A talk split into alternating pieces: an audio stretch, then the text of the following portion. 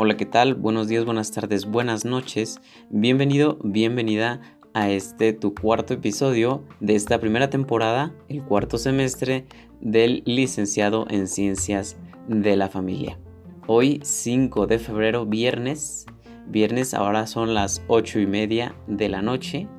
Hoy cumpleaños de, mi amiga Belén, muchas felicidades. Y también de Michelle, eh, novia de mi amigo Andrés.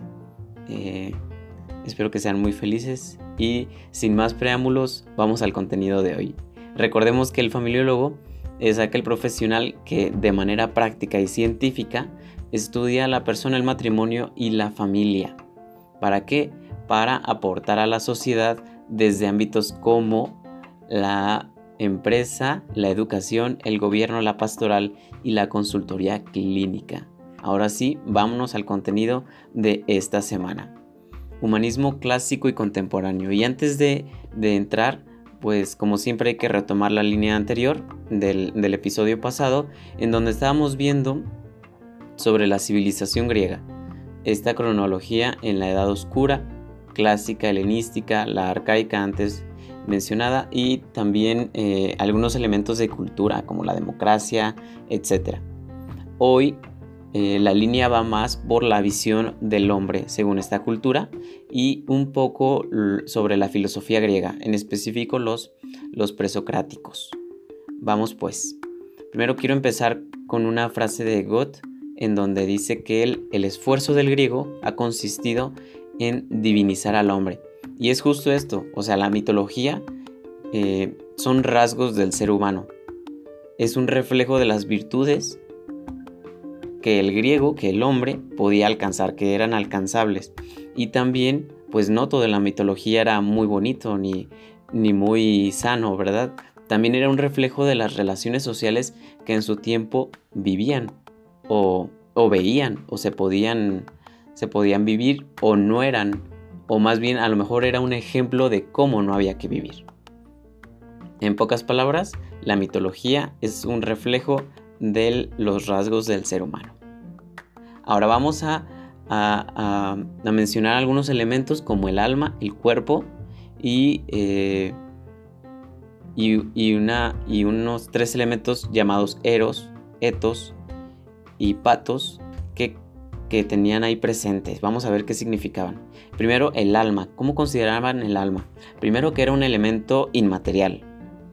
Algo que no era materia, algo que no se veía. Algo que era inmortal, y sobre todo algo que era tan valioso porque lo vinculaban con la virtud. Hoy en un, en un lenguaje católico podríamos decir que el alma era la, santidad del espíritu, ¿no? En el, bueno, espero no decir herejías. y, y el cuerpo lo consideraban como una fuente de males, algo que ataba el alma, algo que como lo describían muy bien algunos filósofos, que era la prisión, la prisión del... El alma era la prisión del cuerpo. Perdón, al revés, el cuerpo era la prisión del, alma. Y, pero también paradójicamente, el cuerpo también es enaltecido por su posibilidad de belleza. Y esto se ve reflejado en tantas estatuas de, mármol, de, de distintos materiales, cómo hacían tan, tan reflejaban incluso el movimiento y, los músculos y las venas y, las hendiduras de, las piernas y los dedos. Es decir, a la vez que consideraban el cuerpo como una fuente de males que ataba el alma, también lo enaltecían por su posibilidad de belleza. Y lo vemos reflejado en las estatuas, como ya bien decía. Ahora vamos a estos tres elementos que te mencionaba el patos, el eros y el etos. ¿Qué son estos? Muy bien, podemos decir que eran como dimensiones del hombre. El patos hace referencia a la pasión, patos, pasión, al motor de las pasiones, las emociones y todo esto, etc. El eros er, era aquella fuerza interior que arrastra al hombre hacia todo lo que es bello, bueno y verdadero. Y el etos era la vivencia moral, hacia las conductas eh, moralmente aceptadas, es decir, la conciencia. Ahora vámonos a la filosofía griega. Vamos a ir en un, en un recorrido, primero por de Homero a Solón, luego Tales, Anaximandro y Anaxímenes, y luego iremos viendo a Sócrates, etc. Pero ya en el siguiente capítulo a Sócrates. Eh, en Homero a, Solón, primero Homero, Homero, perdón, hizo la recopilación de la mitología. Hesiodo, el, el orden de esta mitología, y Solón contribuyó con que era un sabio, un sabio griego, poeta, que a él se le, se le debe la institución de la democracia como tal, en aquellos días entendida, pues. Tales Anaximandro y Anaxímenes eh, empezaron a, a, inquietarse por el origen del mundo, preguntarse de dónde venía la materia, de dónde, de dónde venía esto que vemos, la realidad. Bueno, pues Tales decía que el principio de todo era el agua. Anaximandro decía que era el apeiron. ¿Qué entendía por apeiron? Pues bueno, eh, como lo indefinido. ¿Y qué era esto indefinido? Pues tampoco lo sabemos. y Anaxímenes decía que era el aire. Pitágoras, las matemáticas. Heráclito se refería a, al movimiento como, como, principio de todo, pero también eh, al, logos. Decía que al logos eh, en, otras palabras, a Dios. No lo consideraba como Dios como lo entendemos, sino más bien como, como algo que gobernaba y que le, daba, que le daba orden a todo lo que veía. Parménides, en cambio, decía que no existía ese logos, que, que nada cambiaba. Heráclito, todo fluye, Parménides, nada cambia. Nada cambia. Todo lo que vemos siempre ha existido y era un pensamiento que estaba muy presente en aquella época eh, griega de estos filósofos. Vámonos ahora a ética general. Vamos a ver, eh, a repasar ahora sí, en, pocas palabras, ley natural, ley moral y el fin último. Ley natural, recordemos que era la es la base para fundamentar la moral. Son aquellas leyes inscritas que nos conducen hacia la moral. Más, perdón, que, que fundamentan la moral. La ley moral son aquellos principios y normas concretas que derivan de la razón práctica, es decir, de la ley natural. Es la manera concreta de expresar esta ley natural. Vámonos al fin último. Ahora te pregunto, ¿existe un fin último? ¿Realmente hay, hay algo? ¿Existe un fin que logre saciarnos? ¿Por qué, ¿Por qué estamos estudiando? Porque queremos no sé, llegar a una carrera, a, graduarnos, ¿no? Y luego, y después, y después, y después. Es decir, ¿por qué no hay algo que nos llene completamente? ¿Hay algo que llene ese vacío que sentimos? Bueno, pues esto se pregunta la ética. Y Santo Tomás se pregunta, ¿por qué el hombre busca ser pleno? Primero, reconocemos que somos imperfectos, en segundo lugar, lo deseamos. Y si descubriéramos que nunca seríamos capaces de alcanzar esta plenitud, este fin último, viviéramos en continua desesperación en sus palabras, si no hubiera un fin último, no habría apetencia de nada. La ética, su fin último es encontrar justo esto, justo este fin, y justo este fin último será lo que nos dará esa paz que tanto anhelamos.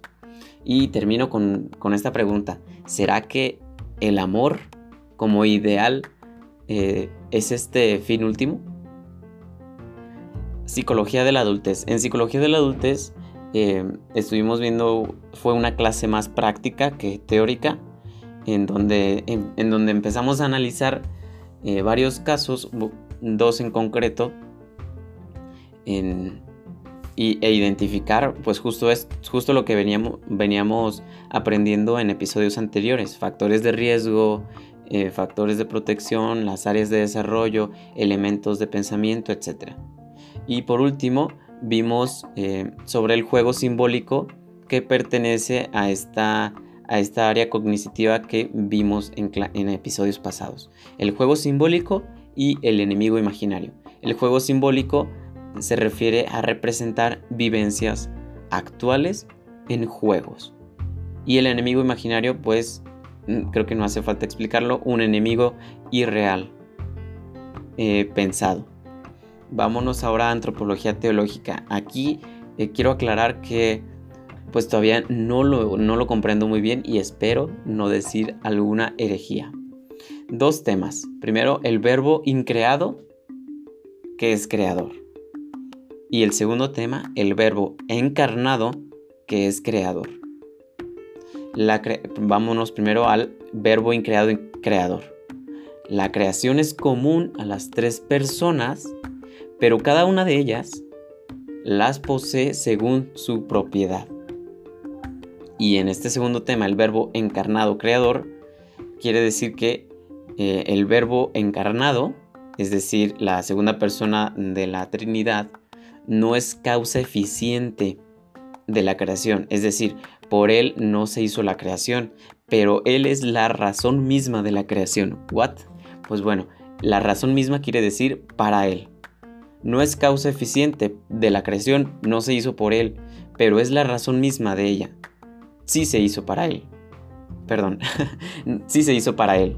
Es decir, él le da el sentido a la creación. Taller de comunicación. Eh, la verdad frente a la cultura dominante y la manipulación. Empezamos con una pregunta. Eh, los medios de hoy, los medios digitales y plataformas de hoy en día, como Facebook, como Instagram, como Twitch, como Twitter, como, como LinkedIn, etc., tienen la misma influencia de los medios hoy que antes? Mm, no lo sé. Eh, la, misma influencia que tenía la televisión, la radio en, en, años y décadas anteriores tienen la misma influencia ese contenido en nuestras mentes hoy en día?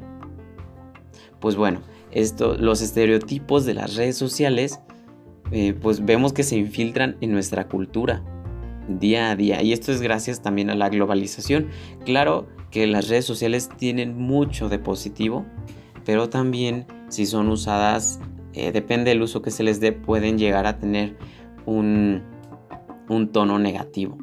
Y es justamente, justamente la educación familiar la clave eh, con, los hijos, en la que el pensamiento crítico tiene su lugar para analizar y discriminar lo, que nos conviene y la verdad de estos medios, lo que comunican estos medios. Y recordemos que los medios comunican, entretienen, pero también influyen en nuestro comportamiento, en el de nuestros hijos, en el de nuestros hermanos o padres o amigos, etc. Técnicas de entrevista. En técnicas de entrevista también estuvimos viendo algunos casos prácticos donde empezamos a identificar el mensaje, lo no verbal, las ideas centrales. Perdón, hoy no sé qué le pasa a mi voz. El, el mensaje, lo no verbal, las ideas centrales y las áreas de desarrollo. Y también algunas estrategias para hacer preguntas, como son preguntas abiertas, cerradas, facilitadoras, clarificadoras, de encabezamiento, guiadas, confrontación y presión. Y por último, en Teodicea, eh, vimos sobre el conocimiento filosófico de Dios, el primer tema. La teología no utiliza los argumentos filosóficos para probar sus principios de fe, sino que parte de ellos. Es decir, la filosofía es nuestra base, en pocas palabras, el argumento, la teología es el principio de fe y por encima de la filosofía y de la teología está Dios. La filosofía son los cimientos, la teología la estructura del edificio y Dios el cielo, por poner una imagen. También estuvimos eh, reflexionando sobre la fe y la razón y llegamos a, una, primera conclusión de que la fe no es racional. Si la fe, la fe fuera racional, pues no fuera fe. La fe justo parece ser como la antítesis de la, de la razón. Pero la fe lo que sí es es razonable, es comprensible, puede ser muchas veces razón de, muchas cosas que no entendemos. Eh, en fin. Y, también termino con, con, con esta frase que, muchas veces es el fundamento de, de mucha creencia hacia la inexistencia de Dios. El problema no es la inexistencia de Dios o que la gente muera, el, problema es que no me siento amado por Él El problema es que mi papá murió. Muchas veces detrás de, muchos argumentos eh, en contra de la religión y de la fe no está una razón, más bien está un problema emocional. Muy bien, pues muchas gracias por haber estado hasta aquí. Em, y espero que este contenido te, te, haya ayudado para algo. Y recuerda seguir, seguir los siguientes capítulos que cada viernes estarán siendo publicados a esta misma hora, a las 9 de la noche. Y recuerda seguirnos en Instagram, arroba fam.en.minutos, en donde estamos subiendo contenido diario sobre el podcast. Y, nada, compártelo eh, y nos vemos el siguiente viernes. Hasta luego.